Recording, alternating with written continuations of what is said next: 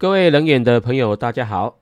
现在的时间是礼拜六的中午一点半左右，欢迎各位朋友收听冷眼聊股市。今天台北的天气不错，没有像前几天一直下大雨，下大雨让人很心烦，进进出出很不方便。家人想出去走走，看到这种天气，只能去逛大卖场。像冷眼在下大雨的时候，没有地方去，就会跟家人。跑到台北市的美式卖场，去里面走走晃晃，乱买东西。我很喜欢去逛美式卖场，因为在那里面走走晃晃，还可以试吃。人也就爱吃嘛。虽然一点点的东西，有时候看到卖场阿姨车子上烹饪的小物，我就会去排队，跟着逛卖场的消费者吃一盘小东西，就心满意足了。然后再跟着家人走走晃晃。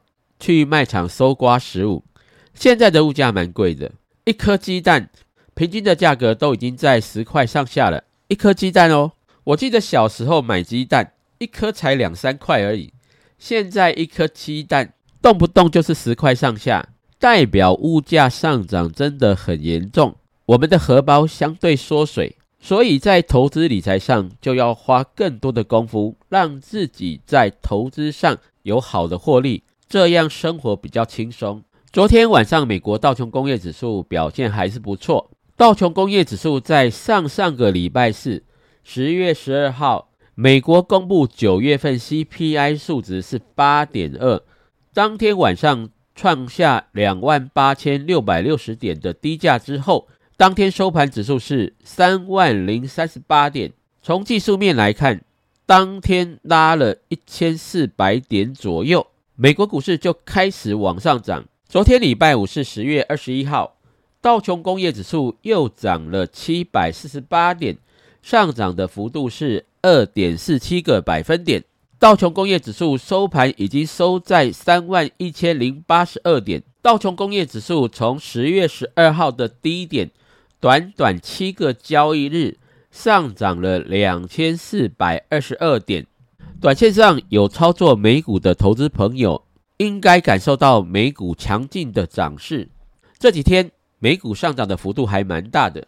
礼拜五晚上收盘的美国科技股，纳斯达克指数收盘上涨了两百四十四点，涨幅是二点三一个百分点，收盘指数是在一万零八百五十九点。费城半导体指数涨幅更大，收盘上涨了八十三点四七点。收盘指数是两千三百三十六点，涨幅是三点七个百分点。在交易台股的投资人，对于台北股市礼拜五的表现下跌了一百二十六点，收盘指数是一万两千八百一十九点，一定很不满意台北股市的表现。对于主管机关的护盘措施，也不会有太多的期待。多数的投资朋友应该都知道。台北股市的涨跌与美国费城半导体指数的联动性最大。美国费城半导体指数如果能够往上涨，主管机关也不用护盘了，因为美国费城半导体指数如果上涨的话，台湾第一大全指股台积电就有可能跟着费城半导体指数往上涨。台积电如果能够上涨，加权指数就会上涨，政府就不用去护盘了。如果费城半导体指数还在跌，台积电就会跌，加权指数也会跟着跌。政府再怎么护盘，再以各种方法干扰投资人放空的行为，外资还是可以继续在费城半导体指数大跌的情况下卖出台湾的全指股，不放空也不能改变什么事。即便政府完全禁止投资人放空的行为，也护不住盘势。台股终究还是要跟着美股涨跌。举例来说，礼拜五美国股市收盘表现不错，四大指数是以大涨作收。夜盘的台期指从九点美股开盘前最低是一万两千七百四十三点，一路拉高到一万三千零二十二点作收。昨天夜盘的台期指中场上涨了。两百一十七点，涨幅是一点六九个百分点。相信在美股大涨的情况下，对于礼拜一台北股市的开盘应该有正面的注意。今天是假日，看到昨天美国股市的收盘之后，投资朋友的压力应该舒缓不少，所以假日可以利用这两天，好好的到外面走走，陪陪家人。我永远觉得赚钱是一回事，陪伴家人比赚钱更重要。要把握跟家人相处的时光。今天礼拜六，冷也想跟各位朋友聊一个主题，就是聊日元。日元在今年贬值不少，冷也买了很多日元。我今年日元的操作是一塌糊涂啦。在上半年的时候，日元贬到一百一十四附近，我就觉得日元不错了，就开始换日元。从过去几年的经验，日元对美元的汇率在一百一十五到一百二十之间。是压力，所以上半年日元来到了一百一十四，我就开始换日元了。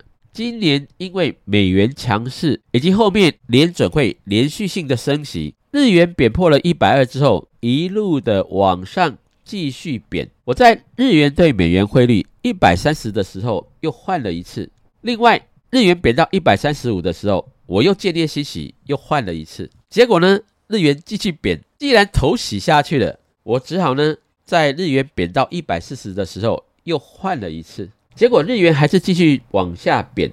当日元贬破一百四十五的时候，我又换了一次日元。其实压根来说，美国联准会今年还是要持续升息，今年在十一月跟十二月还要开两次例会，这两次例会呢，联准会必定要升息，美元也会持续走强。可是我还是不信邪，一百四十五换了一次。结果在这个礼拜，日元终于贬破了一百五。我到底下个礼拜要不要换呢？我要想一下。毕竟我今年在日元操作的战绩是一塌糊涂，我只能换个角度想。或许我已经把我一辈子要去日本旅游会花到的日元，全部在这一波换完了。如果以后日元回升，我现在所换的日元虽然换的价格不好，可是长期来讲，或许是不错的价格。我只能当鸵鸟这样安慰自己了。这也许不是一个正确的投资态度，但是就如我刚才所讲的，头都洗下去了，没有办法，我只能继续洗。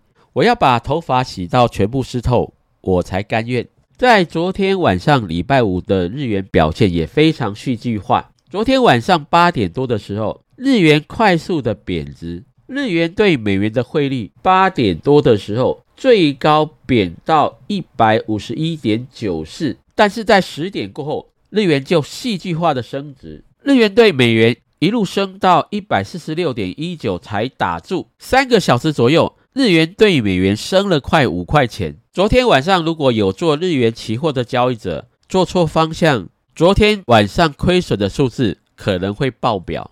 中场日元对美元的汇率呢是收在一百四十七点六四美元。没有收在一百五十之上，这种戏剧化的走势。昨天晚上如果有操作日元期货，是周五惊魂夜。以上就是昨天晚上日元对美元的概况。这边有一个问题啦，就是可不可以去放空日元，赌日元升值？我有两个观点可以提供朋友参考。第一个观点是美元指数过去二十几年来。美元指数的最高峰是在二零零一年，当时的美元指数是在一百二十。昨天晚上的美元指数收盘是一百一十一点八八，距离二零零一年的高峰还有七到八个百分点，这是可以注意的数据。美元指数一百二十是二零零一年的高峰。如果未来美国联准会还要继续升息，美元指数应该会保持强势。昨天晚上美元指数收盘是一百一十一点八八到一百二十，还有接近八个百分点的空间可以往上走。美元指数会不会走到一百二是一回事，但是交易者总要知道一个商品的走势，长期压力在哪里，短期压力在哪里，长期支撑在哪里，短期支撑在哪里，了解的越多，研判行情的准确度才会提高。因此，美元指数如果高峰是在一百二，可不可以在现在放空日元？答案是可以的，不过最好短线一点，免得日元短线回档之后继续往上贬。另外，第二个观点，可不可以放空日元呢？就是刚才所讲的，美国联准会今年十一月跟十二月还要升息。如果现在放空日元，就真的要做短一点。毕竟联准会还要继续升息，美元不会太弱。美元只要走强，日元就走贬。现在或许还不是可以长期放空日元的好时机，比较好的时机应该是等这一波美国联准会升息告一段落之后再来放空。美国联准会在明年还会继续升息哦。在日元的看法上，到明年的上半年应该还是继续趋贬，这个方向应该不太会改变。朋友们应该就很开心了。最近可以做功课。看看有没有机会到日本旅游。政府目前已经开放了国人出国旅游，国门一打开，大家闷了两三年，终于可以出去了。而且日元还在贬值，去日本旅游是国人的最爱。我也在做这方面的功课了。我目前所规划的应该是明年七月之后再到国外旅游。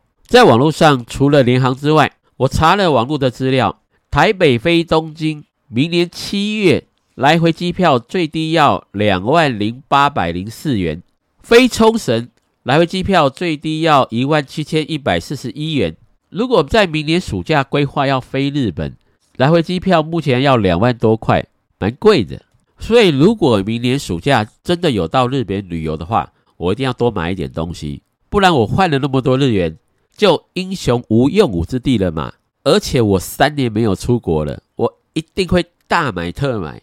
买一头拉股的东西呢，把它带回台湾，这就是媒体上所说的报复性旅游。我一定要很报复性的去买东西。三年没有出国，真的太闷了。除了日本之外，台北飞首尔在明年暑假的来回机票最低要一万六千九百一十一元。我查询的价格都没有包含联航，所以飞到韩国机票也要花到一万六千九，也不便宜。如果明年七月要去东南亚的话，机票就蛮便宜的。台北飞新加坡来回机票最低是一万两千六百八十元，飞曼谷是一万两千零六元，这个价格就很亲民了。所以东南亚旅游呢，应该也在明年的考虑之内。另外，在长途旅游方面，台北飞纽约来回机票最低的价格是四万两千八百零三元，台北飞巴黎。来回机票最低的价格是三万八千四百八十八元，所以飞到欧美大约的机票在四万元上下。如果你不喜欢坐经济舱，你的钞票特多，想坐等级更高的舱别，就要花更多的银子。羊毛出在羊身上，使用者付费，要享受更好的服务，就要花更多的钱，天公地道。接下来再聊市场的状况。除了日元贬值之外，外汇市场其他货币的表现如何？新台币在礼拜五中长贬了八点一分，收在三十二点一八八元。昨天礼拜五二十一号，根据媒体报道，大型国营交易室的主管指出，热钱昨天绕跑了八亿美元，拖累新台币的汇率，盘中一度贬到三十二点二二元。最多贬值一点一三角，总成交量扩大到十六点三六五亿美元。台币目前贬值的压力还是很大，台北股市表现当然就一塌糊涂。另外包括了人民币、韩币、欧元、英镑、加币、纽西兰币、澳币、南非币、菲律宾币、印尼盾、马来亚币、新加坡币、泰铢、越南盾。印度卢比今年贬得一塌糊涂，在国际汇市上，今年有两个国家变化比较少。第一个是巴西币，巴西币今年波幅不太大，巴西股市今年的表现也不错。今年全球股市大部分走空的情况下，巴西圣保罗指数礼拜五收盘是十一万九千九百二十八点，今年上涨了十四点四一个百分点。巴西股市今年竟然是上涨的。另外一个波动不大的汇率是俄国的卢布。俄国的卢布在第一季大幅度的贬值之后，第二季开始的波动幅度都变小了。俄国股市也在今年的二三季之后走得比较稳定。顺带提一下，今年越南盾贬值幅度很大。台北股市去年四月份有一档挂牌的 ETF，代号是零零八八五富邦越南 ETF。